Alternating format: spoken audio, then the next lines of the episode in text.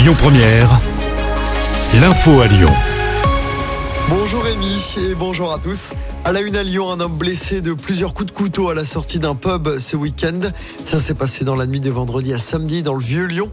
Une rixe a éclaté devant l'établissement. Un homme a été pris à partie par un groupe. Il a reçu trois coups de couteau et a été pris en charge par les secours, mais ses jours ne sont pas en danger. Une enquête est ouverte. Dans l'actualité locale également, cet incendie hier soir à Vénissieux. Un appartement a été totalement détruit par les flammes. Appartement situé dans un immeuble du boulevard Laurent Guérin. L'intervention des secours a permis d'éviter la propagation de l'incendie aux autres appartements. Un blessé léger est à déplorer. Deux autres personnes ont été relogées.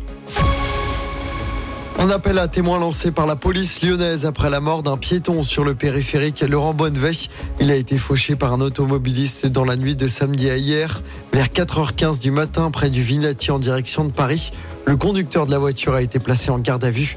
La victime n'a pas encore été identifiée.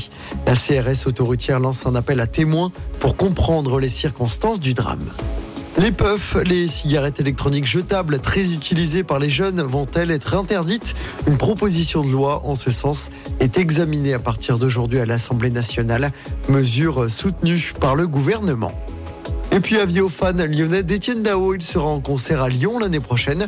Le rendez-vous est donné le 14 mai à la LDLC Arena à Dessine. La billetterie est déjà ouverte.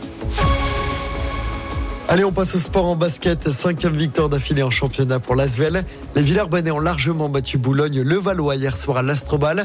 Une victoire 102 à 76. Grâce à cette victoire, Villeurbanne est assuré de jouer la Leaders Cup.